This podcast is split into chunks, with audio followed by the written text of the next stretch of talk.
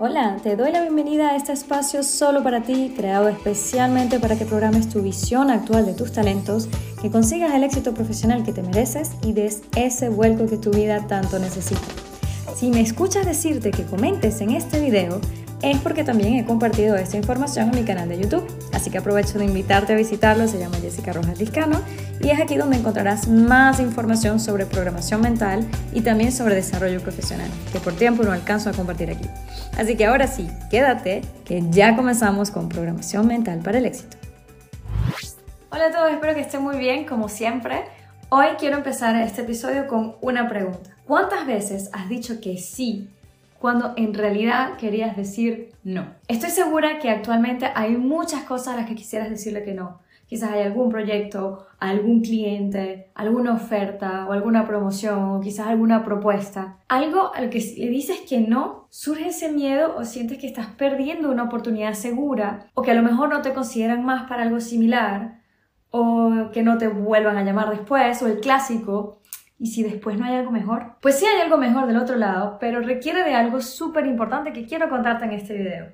Así que quédate hasta el final para que te des la oportunidad de decir que no sin miedos y sobre todo que no tengas que volver a hacer algo que de verdad no te aporta lo que tú realmente quieres. Así que primero que nada, aquí vamos a hablar de asertividad y la asertividad nos afecta a todos, desde la persona más insegura hasta los que creemos que son súper seguros y determinados en sus objetivos. Y te aseguro que es algo que te frena tanto a corto plazo como en el largo plazo. Y en unos segundos te voy a explicar exactamente cómo te está frenando. Antes de contarte o explicarte nada, me gustaría que tú mismo hicieras esta reflexión conmigo aquí en este espacio. Piensa en algo a lo que hoy le estás diciendo que sí. Lo estás haciendo, pero en realidad preferirías pasar tu tiempo o invertir tus energías de otra manera. Quiero que mantengas esa imagen aquí y te preguntes, ahora, en el corto plazo, ¿qué te estás impidiendo? ¿Qué no estás haciendo hoy o qué te estás perdiendo hoy por estar haciendo esa cosa a la que le dijiste que sí y de verdad no querías? Eso que te acaba de venir a la mente es exactamente cómo te está frenando la falta de asertividad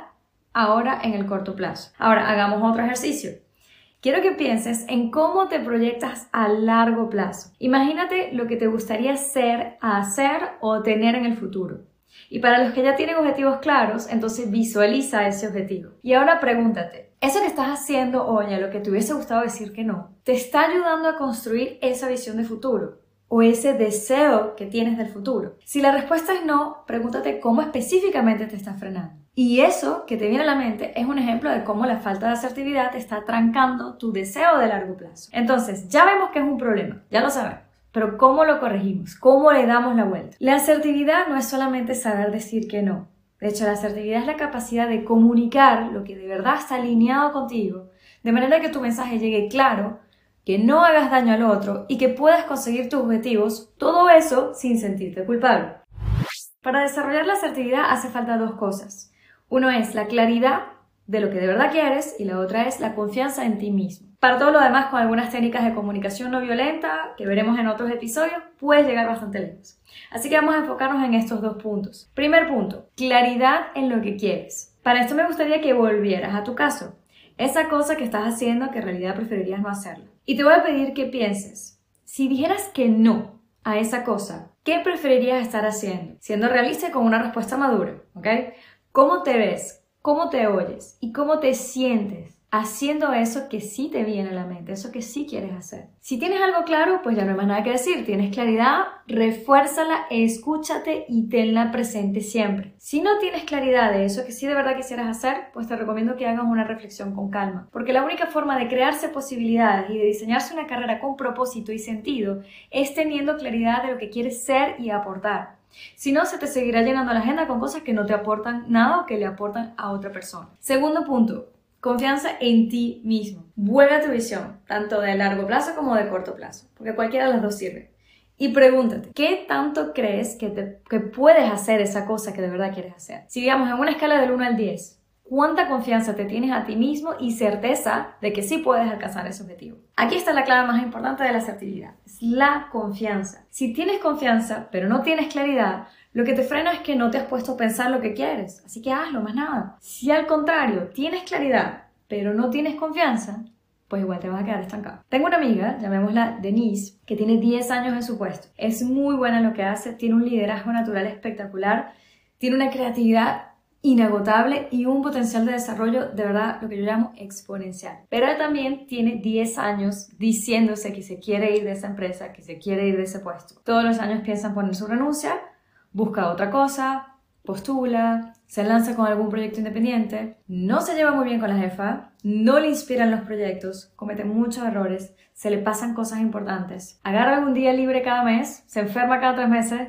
se va de vacaciones lejísimo y se desconecta del mundo como si quisiera evadirse. Denise tiene miles de ideas, de proyectos y de negocios súper factibles que pudiera poner en práctica ya, pero siempre decide quedarse donde está, para arrancar otro año diciendo, este año sí que me voy, este año sí que no más. Pero sigue ahí, amarrada a lo seguro, porque cualquier razón para quedarse es más importante y tiene más peso, según ella. Que si el hijo, que si la hipoteca, que si los gastos, que sea. No es que no sea razonable y no es que no se entiendan sus razones, pero si algo me recuerda a Denise, es una persona que tiene más miedo que confianza. Así que, Denise, que estás ahí escuchando, sabes que puedes más y que puedes ir por más y que mereces más. Para todos los demás que me están escuchando, atrévete a tomar el control de tu vida profesional, atrévete a ir por más. Mi nombre es Jessica Rojas Liscano, para los que no me conocen. Te invito a que sigas mi canal y mis episodios para seguir aprendiendo a decir que no a lo que no quieres y sí a lo que sí te inspira. Así que nos vemos en otro episodio. Qué honor ser parte de tu programación mental para el éxito. Aprovecha esa intención que te llevó a encontrarnos y suscríbete a este podcast en la aplicación que estás usando para que recibas una notificación cuando un nuevo episodio de Programación Mental para el Éxito esté al aire. Y si estás en Instagram, me encantaría conectarnos allí también para apoyarte en este viaje al éxito con contenido en inglés y en español. Encuéntrame como Jessica Rojas Te deseo una semana muy productiva y que tu programación mental para el éxito se manifieste.